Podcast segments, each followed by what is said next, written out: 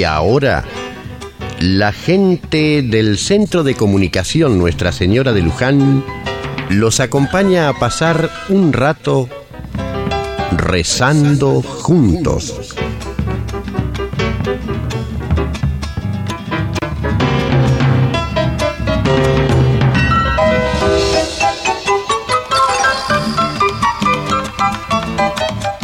Buenas y santas, queridos amigos. Ave María Purísima. Cantando nos vamos para la fiesta del domingo.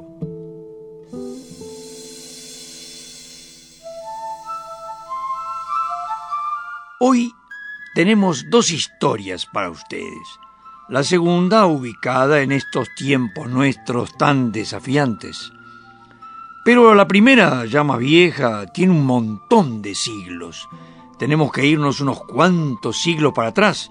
Nos vamos a la antigua Roma, a la casa de una señora muy rica.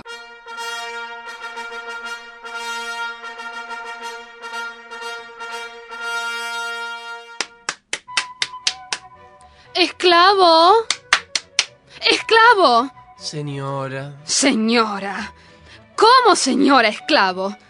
Como señora, pedazo de animal. Pero sois mi señora. Siempre os he llamado señora, señora. Siempre, menos hoy. Hoy, durante todo el día, y especialmente por la noche, me llamarás hermana. ¿Hermana? Exactamente. Hermana, hermana, hermana, hermana. Veinte latigazos por cada vez que te equivoques.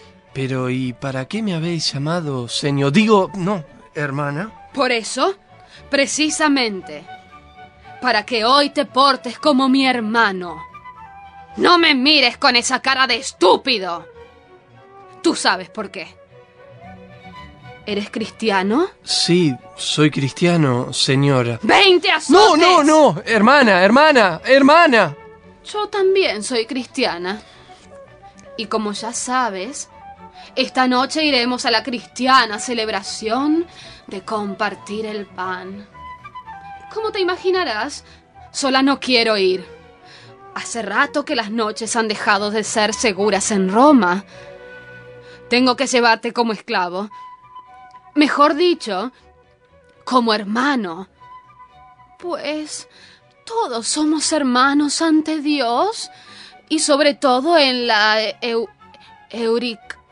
eh, ¿Cómo se llamaba eso? Se llama Eucaristía, señora. No, no, no, no, perdón, perdón. ¡Cuarenta azotes! Pero si corregí. Aunque corrijas.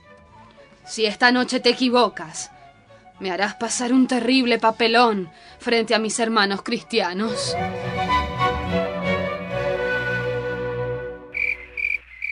Noche sin luna sobre Roma. Noche oscura en la casa. La brisa susurra entre los cipreses del jardín. De repente, desde la entrada de la casa, llega el rojizo resplandor de las antorchas. La señora y su séquito han regresado. ¡Ay! ¡Ay! ¡Ay!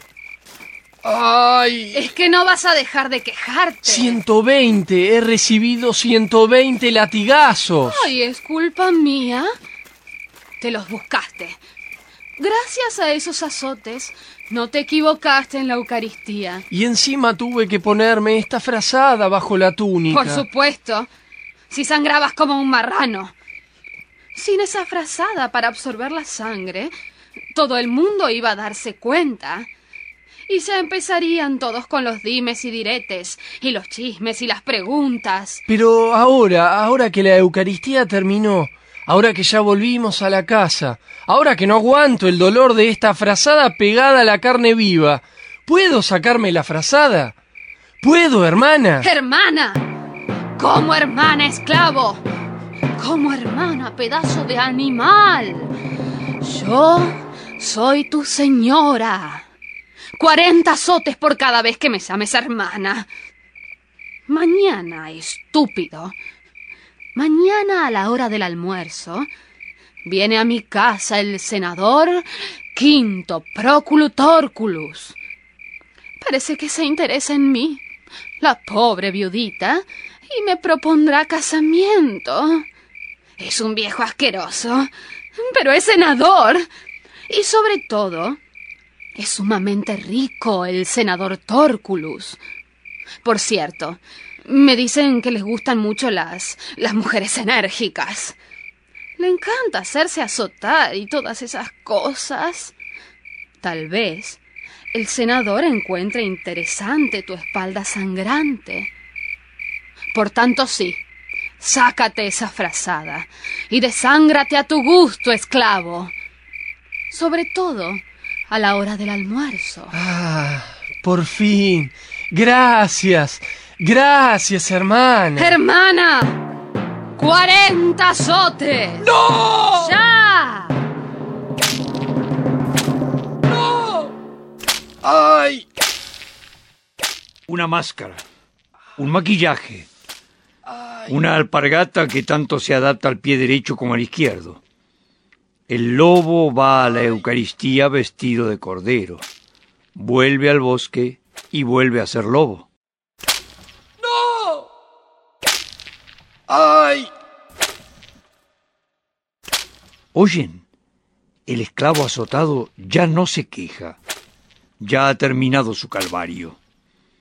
Otra vez se repitió la historia. Un inocente que sube a la misma cruz de Cristo. ¿Por qué? Y porque hay judas que acompañan al Señor por años, pero eso no les alcanza para ser leales a la hora de las monedas. La historia se repite. Estamos en nuestros días y estamos en el atrio de una iglesia de una gran ciudad. Señora secretaria, señora secretaria, ¿podrías decirle a tus guardaespaldas que me permitan saludarte, por favor? Déjenlo, chicos. Chicos, vaya. ¿Qué te pasó en la cabeza que tenés tanta venda? ¿Vos me lo preguntás? ¿Te golpeé yo, acaso? Pero vos reclutaste a los matones. Vos le diste las instrucciones. Vos le pagaste con dinero del Estado municipal. O sea, dinero nuestro. Vos hablaste con el comisario para que la policía desapareciera mientras nosotros hacíamos la marcha. Vos diste la orden de ataque por teléfono celular. ¿Yo recluté a los matones? Otros, pero por orden tuya. Ya sé que no te acercás a los hambrientos, porque ahora sos un personaje fino. Vos colaborás con las políticas que fabrican el hambre, y después usás a los hambrientos para golpear por dos pesos a los que protestan contra tus políticas. Yo recluté a los matones.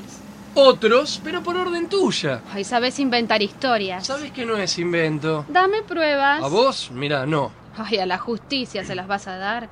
¿A algún juez? Perdón, ¿hay algún juez que no hayas comprado? Yo compro jueces. ¿Tenés pruebas? Mira, todo ha de saber, amiga, todo, todo ha de saberse. Es una iglesia grande, como aquellas grandes iglesias que imitaban el lujo de las cortes reales. La luz se transfigura en los vitrales y arde en las molduras de oro. Tenemos entre nosotros a la secretaria de seguridad. No lo digo para darle importancia, pues todos somos iguales en el templo y fuera del templo. Lo digo solamente para solicitarle a la señora que al terminar esta celebración nos conceda una entrevista, ya que esta comunidad está muy preocupada por la ferocidad de la represión de anteayer. Adelante, señora secretaria. ¿Por qué no te sacás esas vendas de la cabeza? ¿No te das cuenta lo ridículo que sos? ¿Tan herido estás? No me saco las vendas porque sangraría. Tengo doce costuras en el cuero cabelludo. Y ya que hablas de sacar, ya que hablas de no hacer el ridículo, ¿por qué no sacás ese par de monaguillos bigotudos, de anteojos negros, que te acompañan con sotanitas rojas que les quedan cortas? Eso sí que es cómico. Agradecemos a la señora secretaria su presencia en esta, su antigua comunidad. Buenos días. Hace mucho tiempo que quiero darme este gusto. Lamentablemente los problemas de agenda no me permiten quedarme a hacer una asamblea con ustedes, que para mí sería un gran gusto. Pero en fin, nuestra vocación de servicio a veces nos impide darnos ciertos lujos. Por supuesto que lamento y repudio tanto los excesos de los manifestantes como los excesos represivos. Quisiéramos que la señora secretaria diga cuáles han sido, según su parecer, los excesos de los manifestantes, por favor. No estamos para eso acá. La política es algo bien separado del Evangelio. Esta es la palabra de Dios en el Evangelio de San Mateo, capítulo 10, versículo 26 al 33. Nada hay oculto que no llegue a ser descubierto, ni nada secreto que no llegue a saberse. Lo que yo les digo en la oscuridad, repítanlo ustedes a la luz, y lo que les digo en privado, proclámenlo desde las azoteas. No teman a los que solo pueden matar el cuerpo, pero no el alma. Teman más bien al que puede destruir alma y cuerpo en el infierno.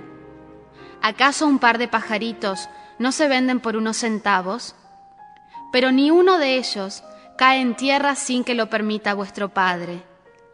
En cuanto a ustedes, hasta sus cabellos están todos contados.